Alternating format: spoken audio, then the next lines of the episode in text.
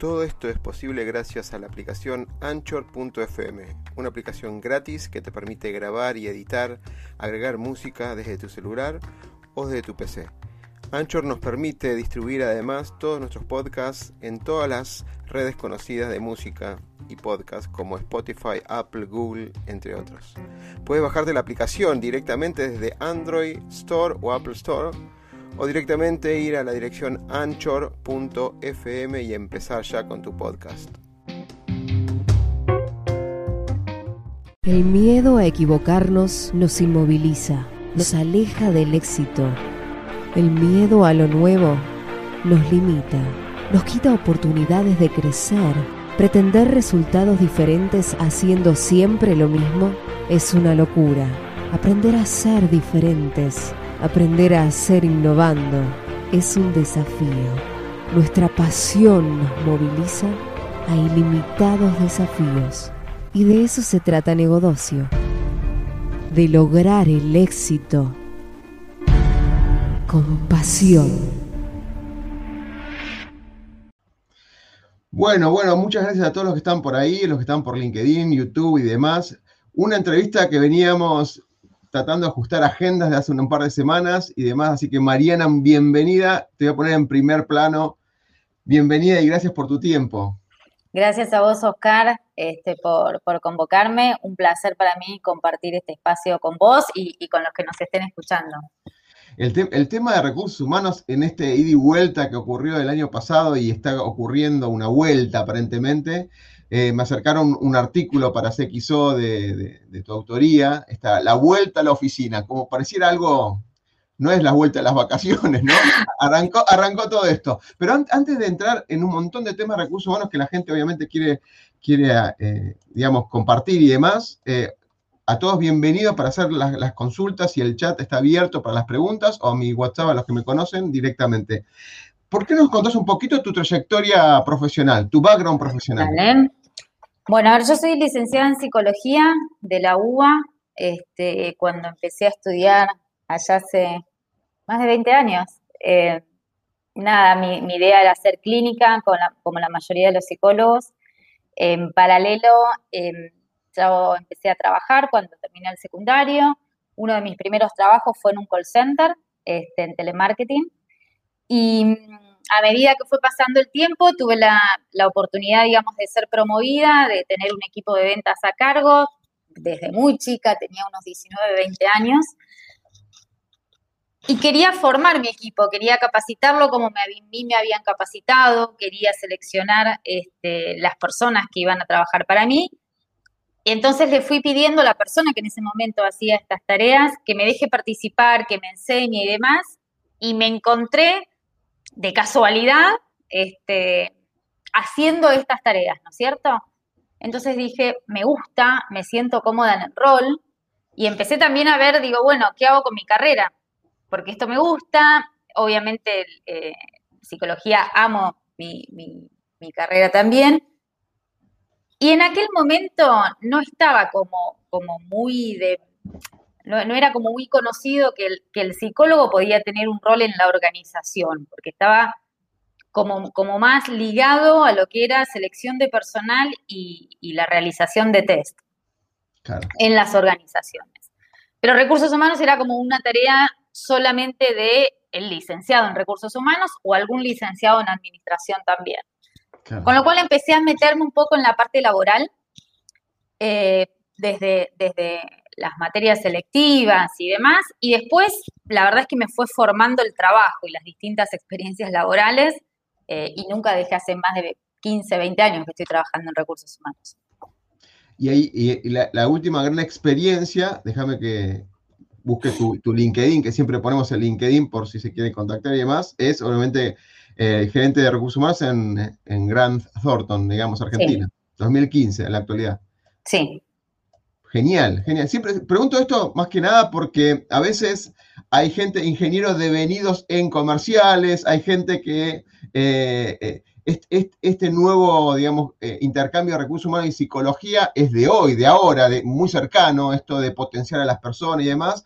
Por eso me fascinó esta, esta entrevista para hacerte un montón de preguntas, ¿no? La primera es, ¿cómo fue la vivencia o qué resultados o conclusiones obtuviste esto de, del 2019 al 2020? O sea, de una vida normal a una vida de descentralizada y buscando con la tecnología o con un cambio de liderazgo mantener el, digamos, el vínculo con, los empleados. ¿Cómo fue ese, cambio? A ver, yo creo que no hay dudas de que, este, de, que, de que el COVID, de que esta pandemia nos cambió la vida a todos, este, cambió el mundo, por supuesto, tanto en lo personal como en lo laboral. Yo recuerdo, eh, yo me iba de vacaciones, en realidad me iba de viaje por trabajo y después vacaciones el 29 de marzo de aquel 20, 2020, ¿no?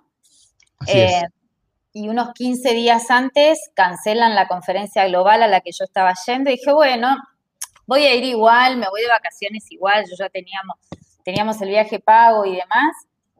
Eh, y 10 días antes dije, no, no puedo viajar, ¿qué es lo que está pasando?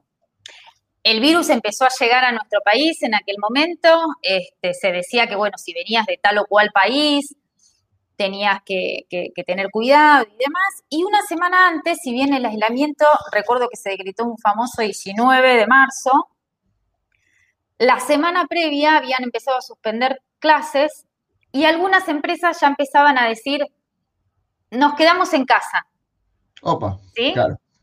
Eh, me acuerdo nosotros lunes o martes, digamos, previo a ese famoso 19, todo el comité de dirección de los socios de la firma y, el gerente de sistemas y yo sentados en una mesa para decir, bueno, ¿qué hacemos? Nosotros éramos una compañía 100% presencial, si bien teníamos una política de home office y algunas personas que vivían en el interior, con lo cual el trabajo remoto ya era algo habitual para ellos, pero si no todos trabajábamos en las oficinas, más allá de la política de flexibilidad que teníamos. Entonces dijimos, bueno, a ver, probemos, de hecho, va a ser un desafío, una oportunidad también de, aprendizaje para ver si la compañía de un día para el otro podía ser, o sea, podía ser 100% virtual. Dijimos, esto va a ser 15 días, como mucho. Y vamos viendo, dijimos. Entonces, a partir de ese día sacamos un comunicado donde dijimos, señores, bueno, a partir de mañana, por una cuestión de este, cuidado de la salud de nuestras personas, eh, vamos a estar trabajando todos de manera remota. Signo de pregunta. Dijimos, bueno, a ver, ¿qué pasará? ¿Se la bancarán los sistemas? ¿Podemos, ¿Podremos trabajar todos al mismo tiempo? ¿Qué plataforma de comunicación íbamos a tener?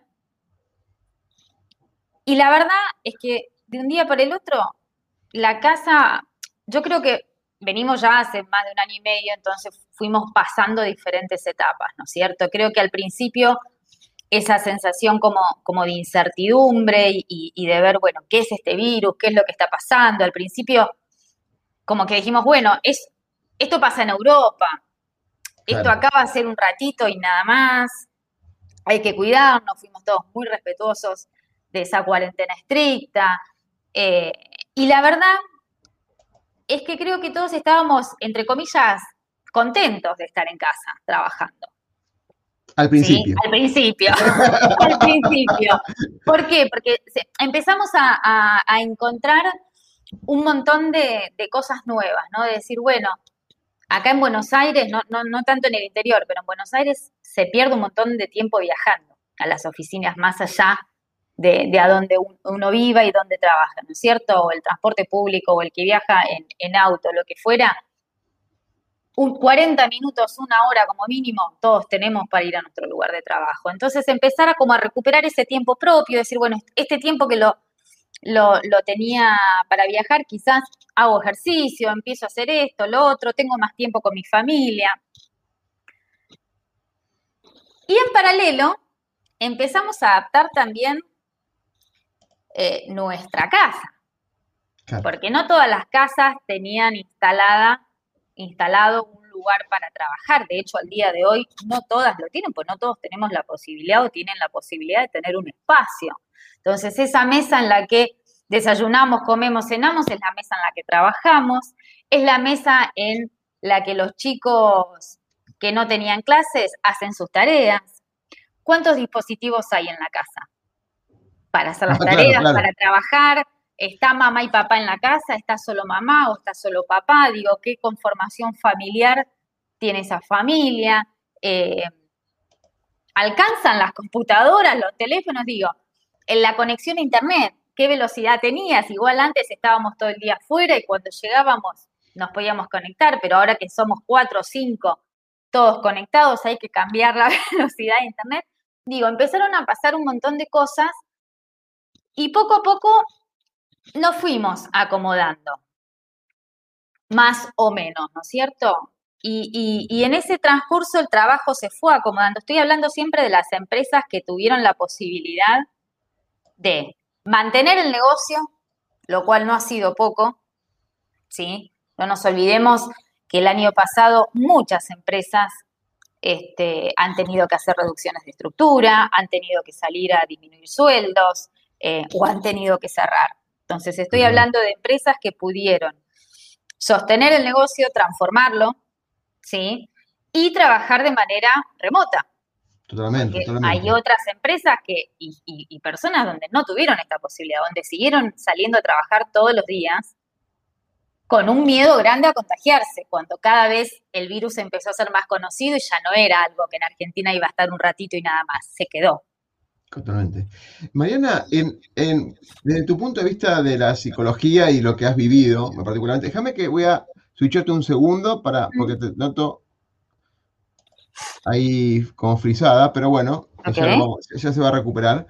Em, el tema de esto de estábamos acostumbrados a llevar a nuestra familia al trabajo, ¿sí? El famoso Día de la Familia o las Navidades y demás. Ahora traemos el trabajo a nuestra familia, este ida y vuelta, ¿no? Esta disociación que ahora no queda tan disociada, donde el lugar del trabajo es el, el hogar.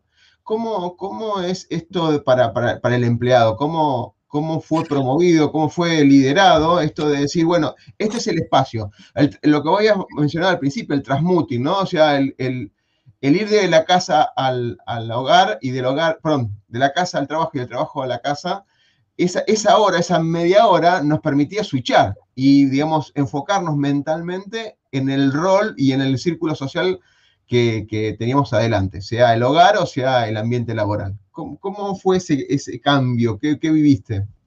Mira, nosotros creo que al, mes, al mes y medio empezamos ya, cuando, cuando vimos que esto iba a continuar, eh, empezamos a hacer capacitaciones eh, para los líderes independientemente de los niveles, sobre esto, de cómo liderar el trabajo, el, trabajo remoto y sobre todo cuando estamos trabajando, nosotros, nuestro público, tenemos mucha gente joven, ¿sí?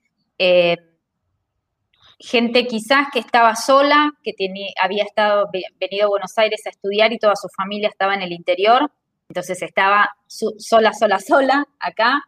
Eh, muchas personas del exterior, con lo cual que estaban viviendo acá en la Argentina, que habían venido para trabajar y su círculo social era el trabajo, con lo cual de repente se encontraron 100% solas también. Eh, las mamás que estaban con sus niños, en donde de vuelta, eh, transformándose y multiplicándose para poder hacer 20 cosas al mismo tiempo. Y, esto puso de manifiesto esta realidad de que los líderes necesitan, en este contexto, necesitamos liderar de una forma totalmente distinta. Eh, necesitamos, si bien la empatía, ¿no? Este, siempre es una, competencia o un valor fundamental en, las personas que tienen gente o equipos a cargo, acá se hacía como, mucho, cobraba mucha más preponderancia esta palabra. Y empezamos a notar esto de, ok, nosotros nos levantamos, mantengamos un horario. O sea, tratemos de mantener la misma rutina, que teníamos yendo a la oficina, cambiémonos esto de estar en pijama todo el tiempo. Al principio no se hablaba de los efectos psicológicos que iba a traer. Después de varios meses se empezó a hablar porque la gente empezó a, expresar mucho más estos síntomas de ansiedad, de estrés, eh, de angustia, ¿sí? Eh, muchos hablan del, del, famoso síndrome de burnout, asociado con, lo laboral, obviamente, porque se desdibuja, así como se desdibuja el espacio de, donde la casa pasa a ser la oficina, se dibujan también los usos horarios. Entonces, si mi horario terminaba, yo trabajaba hasta las 6 de la tarde y algún que otro día me podía quedar más tiempo porque necesitaba cerrar un tema, era una cosa y era una elección mía. Hoy estoy en mi casa las 24 horas, lo cual no significa que estoy disponible laboralmente 24 horas. Y hacerle entender al otro eso, no, a veces no es fácil. O sea, ¿por qué tiene que sonar el Teams o la herramienta que usemos a las 8 de la noche o a las 7 de la mañana? Y te dicen, total, estás en tu casa. Claro. ¿Sí? Entonces, hacer, eh, hacer ese, switch de que está bien, estamos en casa, pero tenemos una jornada de trabajo. El, liderar y el, preocuparse por el otro, nosotros jugamos mucho con esto de cualquier reunión, cualquier llamado tiene que ser con cámara. Tengo que poder verte. Nosotros somos seres, seres humanos y, y, hay algo que nos caracteriza este, como, como, como personas, que es socializar. Y esta sociabilización que todos teníamos en el trabajo, nos la quitaron de un día para el otro. Eh, entonces, eh, estas charlas que se generaban en el comedor, en el pasillo, en el ascensor, eh, en, en, el kitchen, en donde me iba a hacer un café, desapareció. Y hoy mi único vínculo, si se quiere, presencial, es mi grupo familiar primario, que es con aquellos que me puedo ver durante hace más de un año.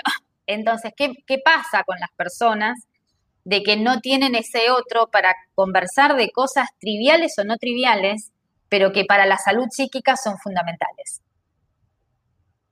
Sí, entonces de ahí es que nosotros siempre decimos cámara prendida para poder ver la expresión del otro.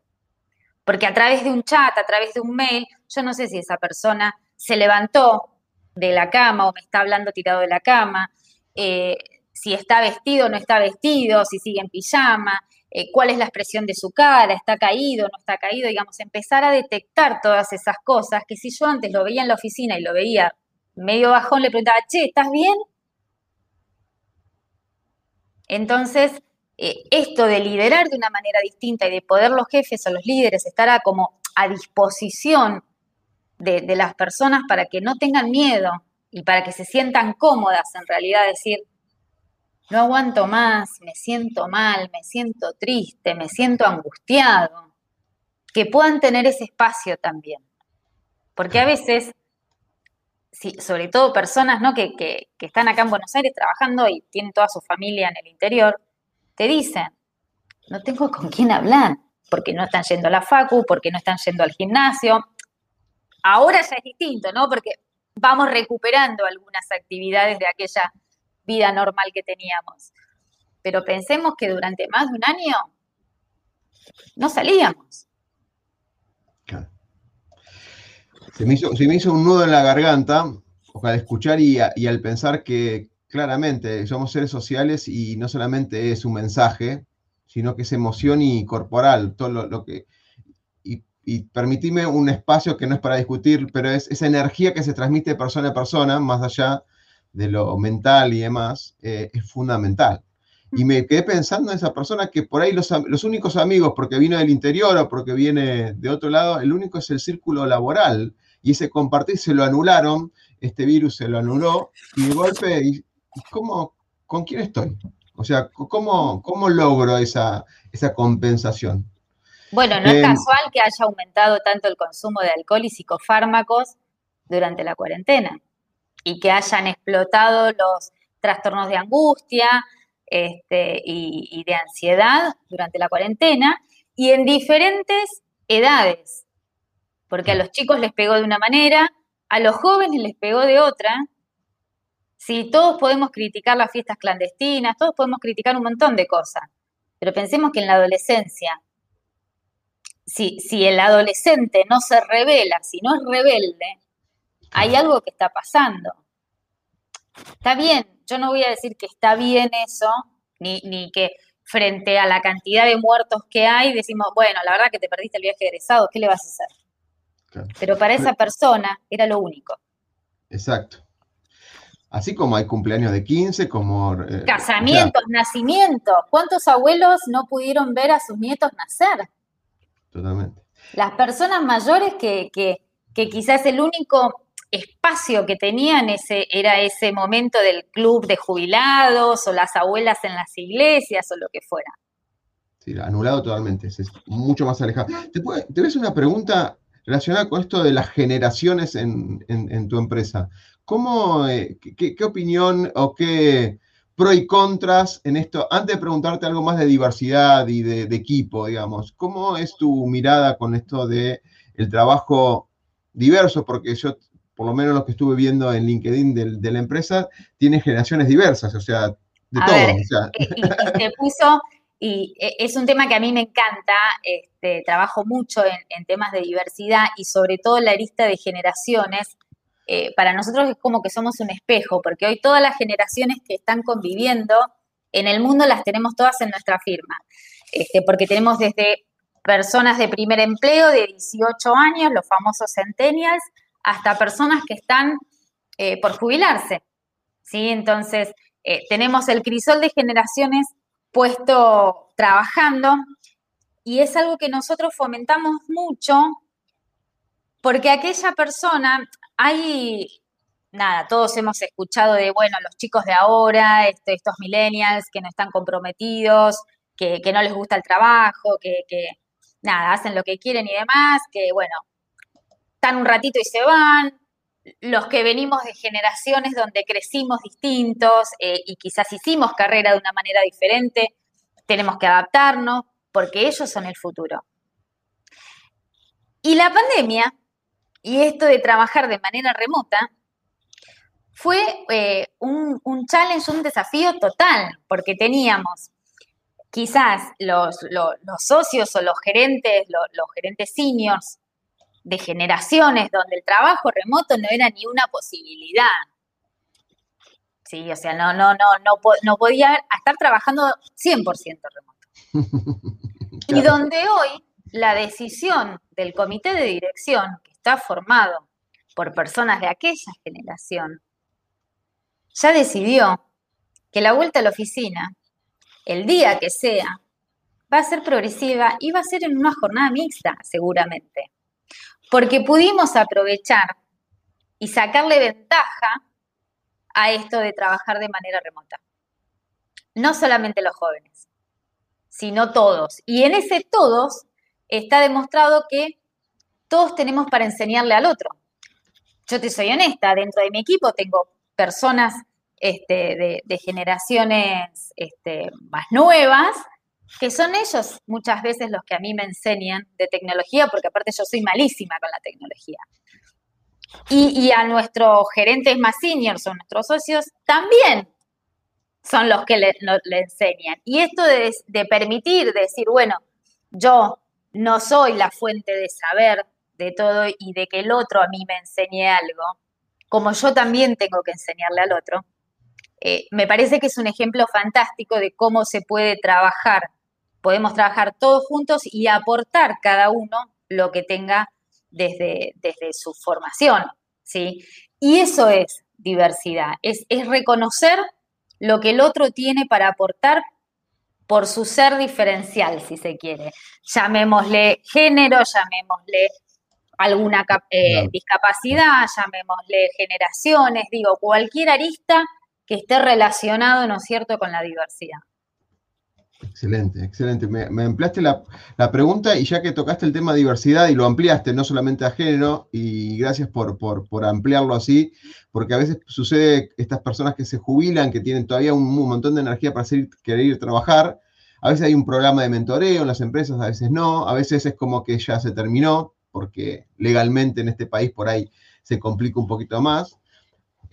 ¿Cuál es tu opinión en cuanto a esto de diversidad, inclusión e igualdad, pero en el sentido de capacidades? ¿Qué, se prioriza? ¿La diversidad por este, esto, no quiero decir de moda, pero como que están todos adoptando fuertemente por efecto contagio, este contagio positivo, o por capacidades? Yo cuando elijo, ¿priorizo la, diversidad o priorizo la capacidad del perfil que estoy eh, entrevistando? A ver, yo creo que esto, vos hablaste de la palabra moda y para mí es, es moda, pero bueno, quizás es la única manera de que se hable, con lo cual es positivo. Este, yo creo que el día de mañana las nuevas generaciones no van a estar poniendo en la mesa si una mujer tiene la capacidad o no de ser directora, sino que se va a hablar directamente de quién es el director, independientemente de si es hombre, mujer o lo que fuera. Hoy por hoy creo que es necesario seguir hablándolo por la historia este, que tenemos de, si querés, una cultura mucho más dominante, donde, bueno, la mujer estuvo más a un costado, donde las personas con discapacidad no eran incluidas, las personas con discapacidad no tenían por qué trabajar. ¿sí? Eh, las personas con una sexualidad diferente a la heterosexual también estaban escondidas.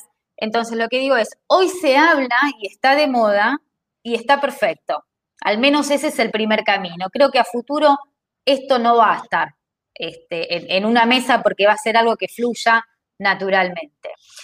Ahora, si vos me preguntas a mí, yo tengo una opinión muy personal, no digo que esto tenga que ser este, eh, la teoría ni, la hipótesis.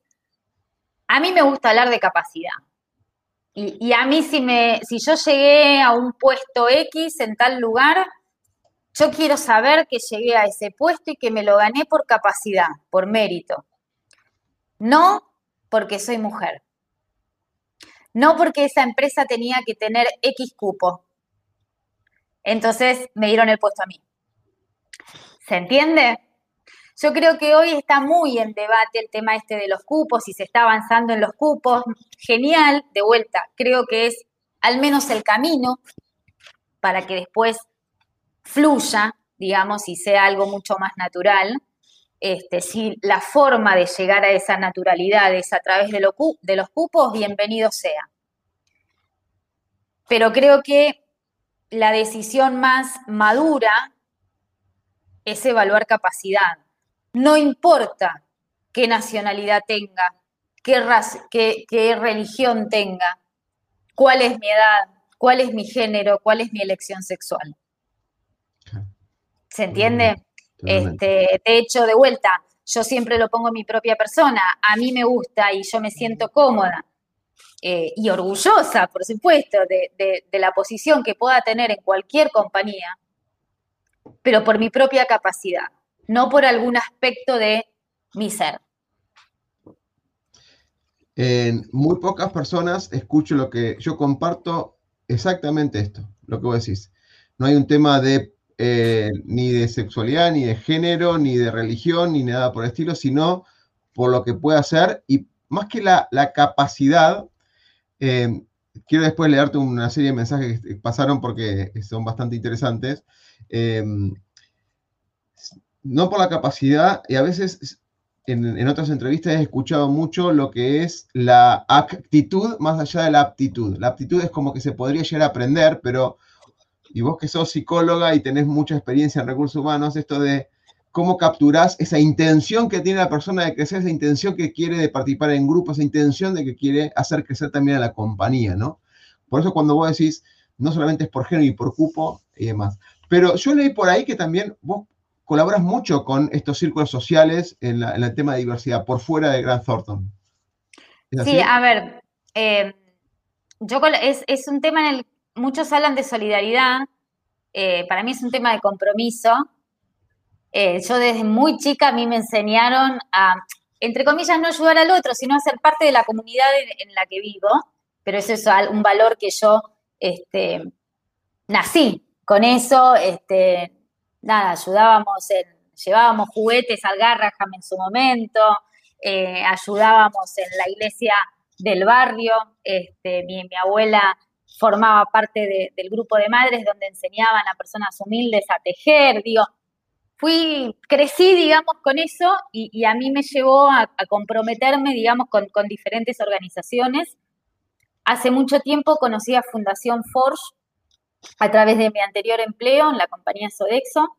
Eh, ellos hacen un muy buen trabajo con los jóvenes este, de bajos recursos, en donde son son formadores de valores y de cultura de trabajo, mientras los chicos tienen la obligación de terminar el secundario. Con lo cual eh, hacen como un doble, un doble mensaje ¿no? de la importancia de la educación para la inclusión laboral.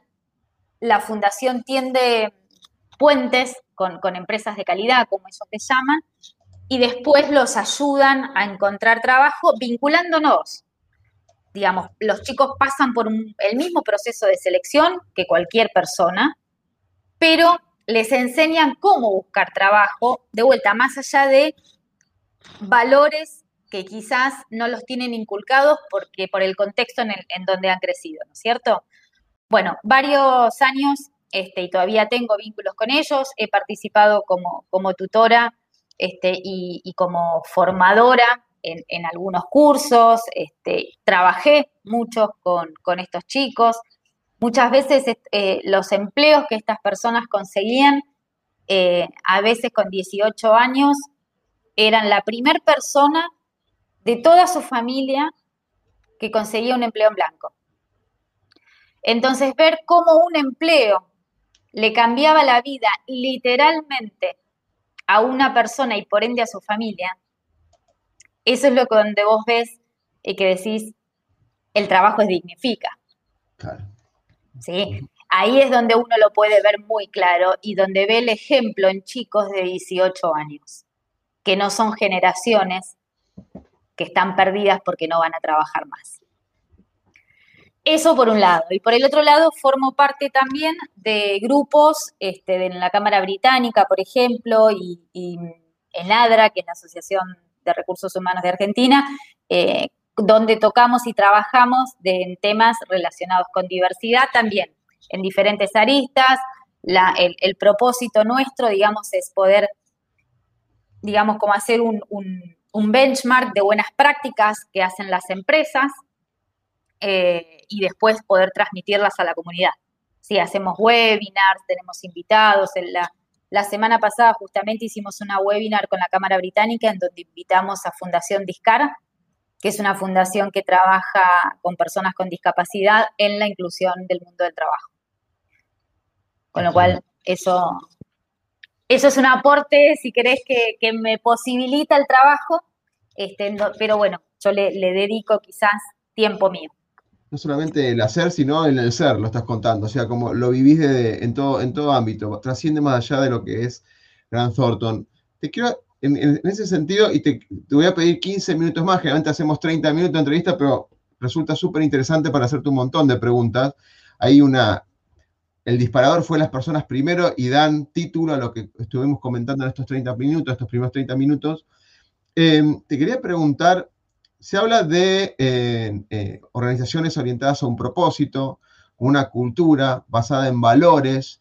Se está hablando de países, quizás el nuestro también, de volver esos valores que nos proyectan un futuro en conjunto, con una visión compartida. Quizás se nota en muchos países también en Latinoamérica, de los que tengo cerca, esta separación por algún, algún concepto, o sea, un tema político, eh, a un tema religión, a un tema de lo que fuera estrato social, económico, lo que fuera. ¿Cómo viven ustedes desde adentro este, esta cultura organizacional, este, esta gestión basada en valores, de alguna manera? Y si hay un propósito que trascienda lo individual, de alguna manera. A ver, eh, por supuesto que no voy a entrar en, públicamente en un debate político, este, sí lo puedo hacer por privado, porque bueno, cada uno tiene sus opiniones y, son 100% válidas, ¿no es cierto? Pero yo creo, nuestra firma, yo hace seis años que estoy, que estoy en esta compañía, fue mi primera experiencia en, una firma de servicios profesionales, eh, y lo que yo he podido ver es una firma que tiene, o es una compañía que tiene empuje, ¿sí? Que tiene permanentemente ganas de seguir creciendo. Es una firma que no es una firma familiar, pero que trabajamos todos muy codo a codo. Y eso, al, estar trabajando con muchos jóvenes de primer empleo, eh, creo que es un valor agregado, ¿no es cierto? Porque esta posibilidad de aprendizaje, de dar oportunidades y de ser un puente muchas veces para el progreso y el desarrollo profesional y personal de las personas. Nosotros somos una firma mediana en donde no tenemos la posibilidad quizás de todos los años promover 15 gerentes. pero sí tenemos la posibilidad de vincular a muchos profesionales con nuestros clientes que son empresas importantes. Entonces, quizás esa persona va a poder tener una posibilidad de progreso, no solamente en mi firma, sino también en otra. Y, esto de no ser mezquino, ¿sí? de, poder abrir puertas, este, y muchas veces los clientes nos dicen, bueno, a ver, me gustaría hacerle una propuesta tal o cual porque viene trabajando conmigo y la verdad es que me gusta cómo trabaja y qué sé yo. A nosotros a veces nos dice, nos matás, porque no nos podés sacar a alguien ahora, pero bueno, dejemos que elija la persona. Y de vuelta, esto de dar posibilidad de, crecimiento de desarrollo y por ende de ascenso social a través del trabajo. Este, entonces creo que de vuelta, hablamos de cultura, hablamos de valores y estamos pasando este, por, hace ya varios años que este país está pasando por, por una crisis muy fuerte, pero en esa crisis que está pasando más allá de lo económico y la pobreza que se va generando, hay una desvalorización, desde mi punto de vista, de la educación y, del trabajo como generador de dignidad y de ascenso social grande. Eh, y me parece que eso es lo que se tiene que, recuperar. Yo recuerdo allá cuando tenía 23 años, hoy tengo 42, mi segundo trabajo fue en una curtiembre eh, como analista de recursos humanos, en donde trabajaba en un barrio súper humilde, eh, en donde teníamos más de 800 operarios eh, y los operarios traían a sus hijos y querían que sus hijos trabajen en la planta. Mm. Y los veían salir sus hijos a las 6 de la mañana para ir a trabajar. Y los que trabajaban en el turno noche volvían a las 7 de la mañana del otro día.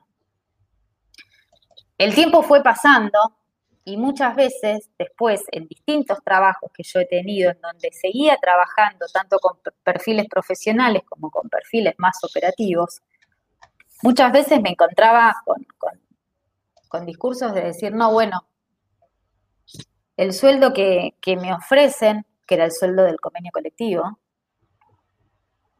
es igual a la suma de XXXX y no me conviene salir a trabajar. Entonces, eso es algo, y de vuelta, sin entrar en un debate político, eso es un valor que me parece que como sociedad no podemos perder. Nosotros somos fuentes de, trabajo. Este, y, desde recursos humanos, mi rol es generar posibilidades de trabajo, es dar oportunidad de trabajo. Este, así como, bueno, si el día de mañana muchos dicen, me gusta trabajar en recursos humanos porque doy buenas noticias. Digo, lamentablemente no es así. No siempre damos buenas noticias. Este, pero el respeto al empleado en todo el ciclo de vida de esa persona, hasta cuando la persona se va, sea por voluntad propia o no, el respeto que esa persona tiene que tener es el recuerdo, digamos, o, es eh, esa voz que va a tener en la comunidad de esa empresa. Entonces, hablando de valores, hablando de cultura este, y, de propósito, como me decías, creo que, cada compañía tiene un propósito, que obviamente este, hay un propósito económico, no somos eh, organizaciones sin fines de lucro, no somos beneficencia, estamos en el mercado para ganar dinero, sí, y, y no hay que tener vergüenza de decirlo, pero de una manera transparente, de una manera sostenida con la comunidad, este, siendo generadores de empleo, siendo, eh, dando lugares de ascenso social para la gente. Y eso no está mal. Totalmente, totalmente. Eh, me quedé con eh, esta, esta, frase impactante, ¿no? El trabajo dignifica. De alguna manera, como también hay movimientos en general, no solamente acá en este país, sino en otros lados, donde no quiero que me des dinero, sino dame trabajo, para no ponerle rótulos. Sí.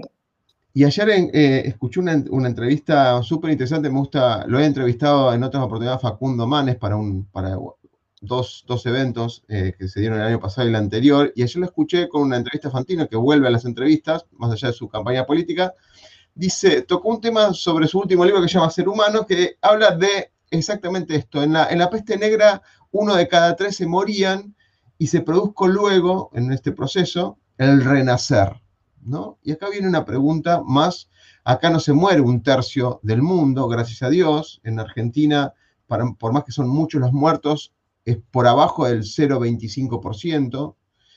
Con lo cual, también estamos en un proceso de renacer. Estamos en un proceso de volver a las oficinas. Estamos en un proceso donde hubo un año y medio de reflexiones, de esto, esto que estuvimos hablando al principio, ¿no? De ida y vuelta, donde qué, es prioridad, los valores, la familia, el trabajo.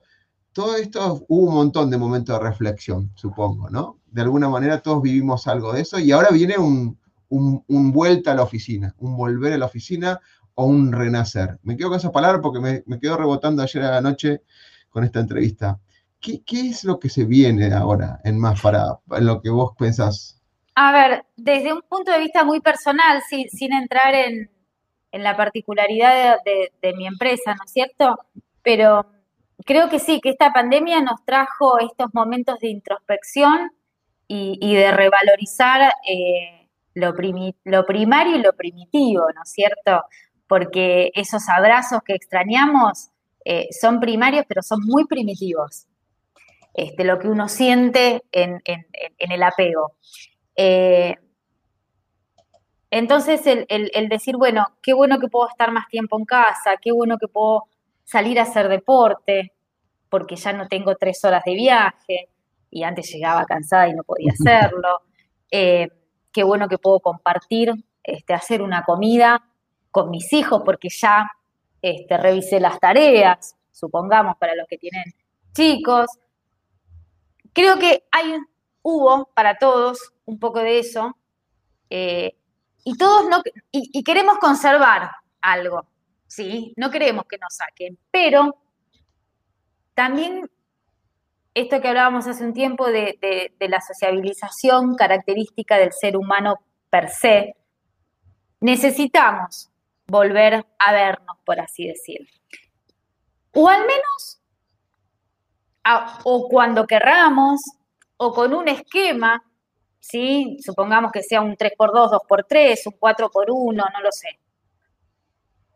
Salvo compañías, quizás en, en que hay un montón en la Argentina que trabajan 100% para el exterior, muchas relacionadas con tecnología, donde son trabajos quizás mucho más individualistas, ¿sí? Y, la conexión siempre es remota porque su, interlocutor o su cliente del exterior y quizás con usos horarios distintos, con lo cual venían quizás ya más acostumbrados con esto y, la verdad es que, que, el trabajo 100% remoto no les cambió la vida, no les afectó tanto. Ahora, para las compañías que venían de un esquema 100% presencial, pasaron de la nada a un esquema 100% remoto, creo que ahora poco a poco va a ser el camino de decidir hacia dónde vamos. Y en ese hacia dónde vamos, creo que una combinación de las dos cosas va a ser negocio para las dos partes, por así decirlo. O sea, un modelo híbrido, como se Un modelo híbrido. Muchos,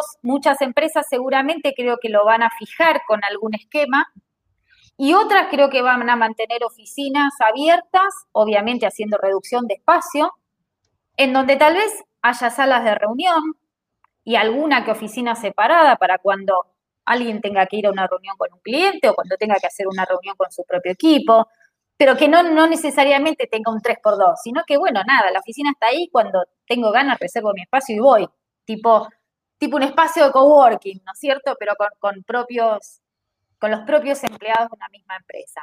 Creo que va a ser como un esquema mucho más, más flexible y vamos a empezar a hablar cada vez más de trabajo realmente por objetivos.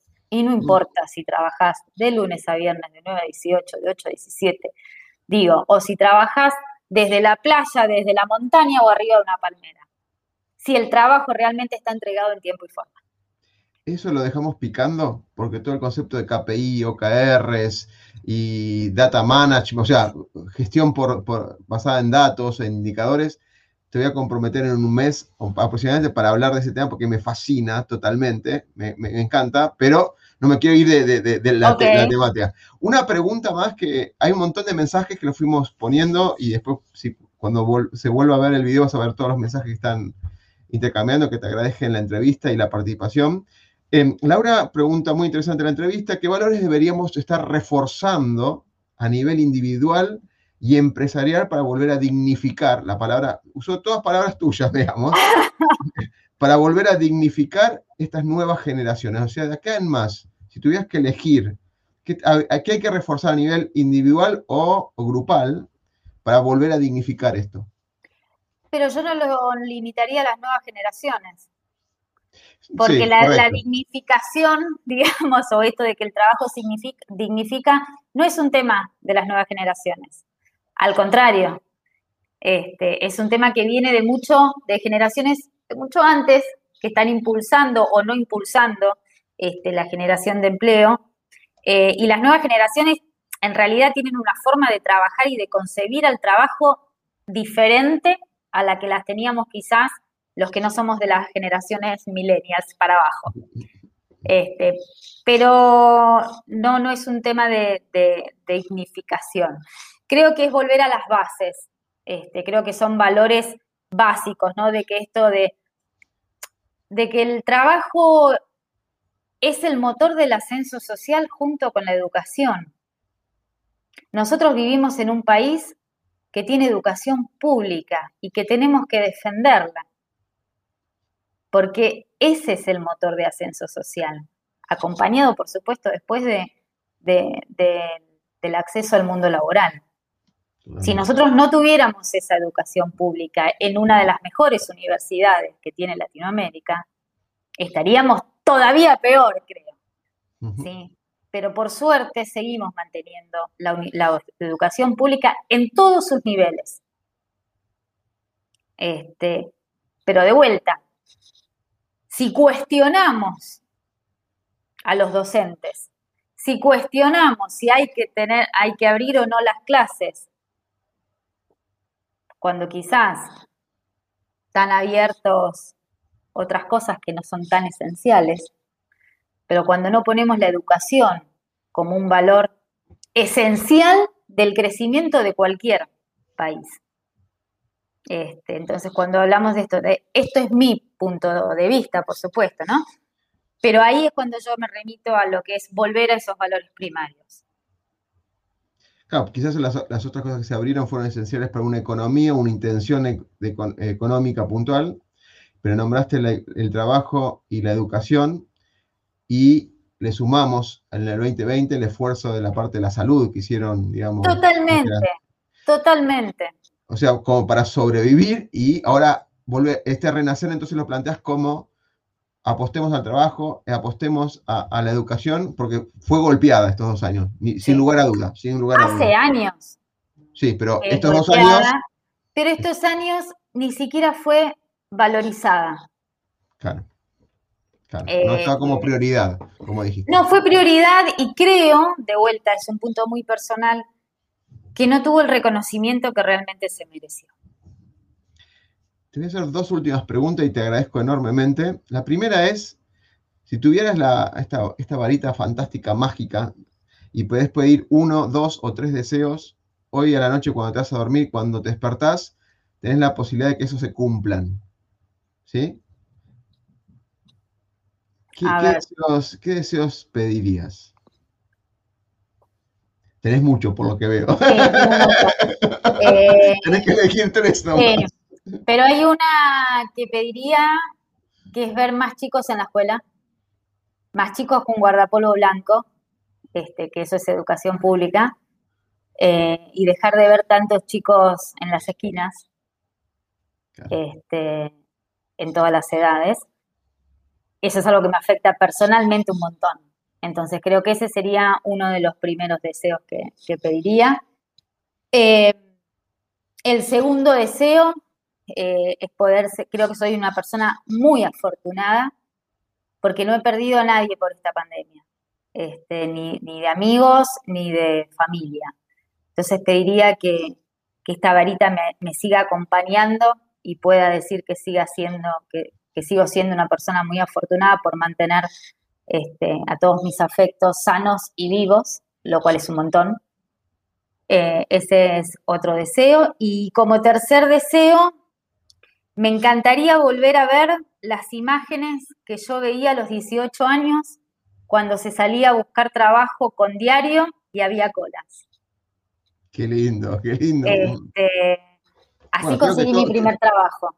Eh, pero a los que tenemos 40 hicimos todo eso y buscar clasificados, ¿no? No había internet. Los clasificados, por supuesto. Pero lo que digo es eso, ¿no? Eh, volver a ver mucha más gente eh, buscando empleo y que empresas, obviamente, ¿no es cierto?, estén dando empleo y no nos estemos levantando cada día o leyendo cuál o tal empresa nacional o multinacional está levantando campamento. Totalmente. La última pregunta que hacemos a todos los entrevistados, ¿Mm?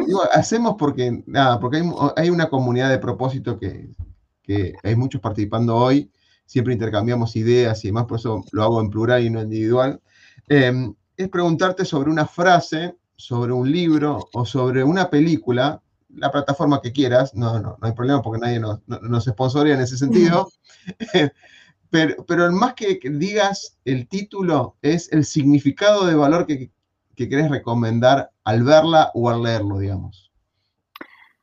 A ver, a primera, nada, lo primero que se me viene en la mente, estamos hablando de recursos humanos, estamos hablando del mundo laboral, es una película ya bastante vieja, no soy buena yo mirando películas, eh, que es El Pasante. Yo la vi tarde, porque de vuelta no soy buena mirando pelis, y me impactó un montón.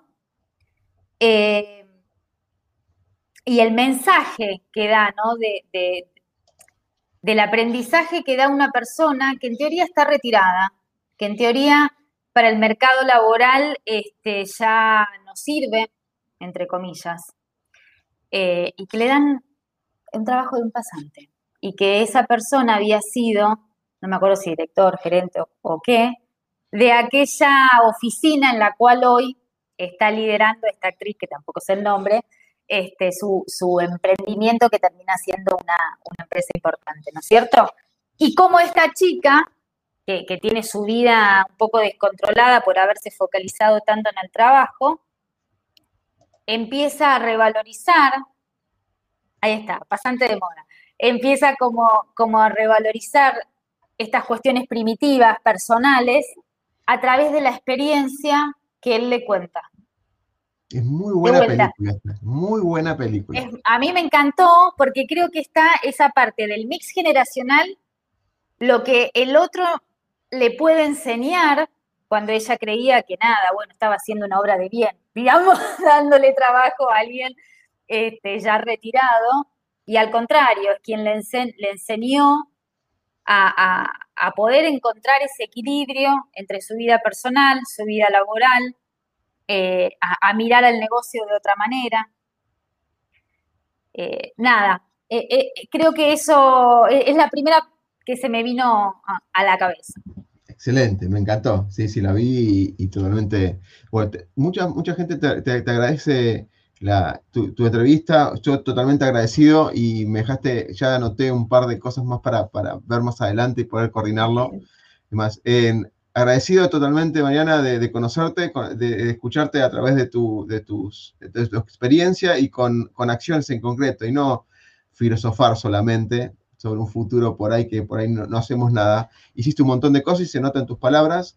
Te agradezco mucho, mucho eh, este, este, este, momento. Eh, y nada, bienvenida a, a Negodocio y espero volver a entrevistarte dentro de poco. Gracias, Oscar. Te agradezco un montón que, me hayan convocado. Eh, por supuesto que estoy a disposición. A los que quieren hacerme alguna consulta, tienen mi LinkedIn, ahí tienen mi mail, este, la forma de contactarme, a disposición para lo que necesiten.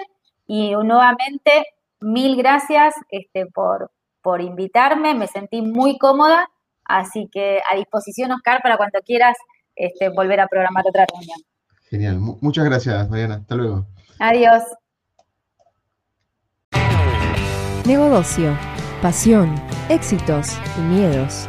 Un punto de encuentro para compartir, aprender e inspirar conversando, con la conducción de Oscar Schmitz.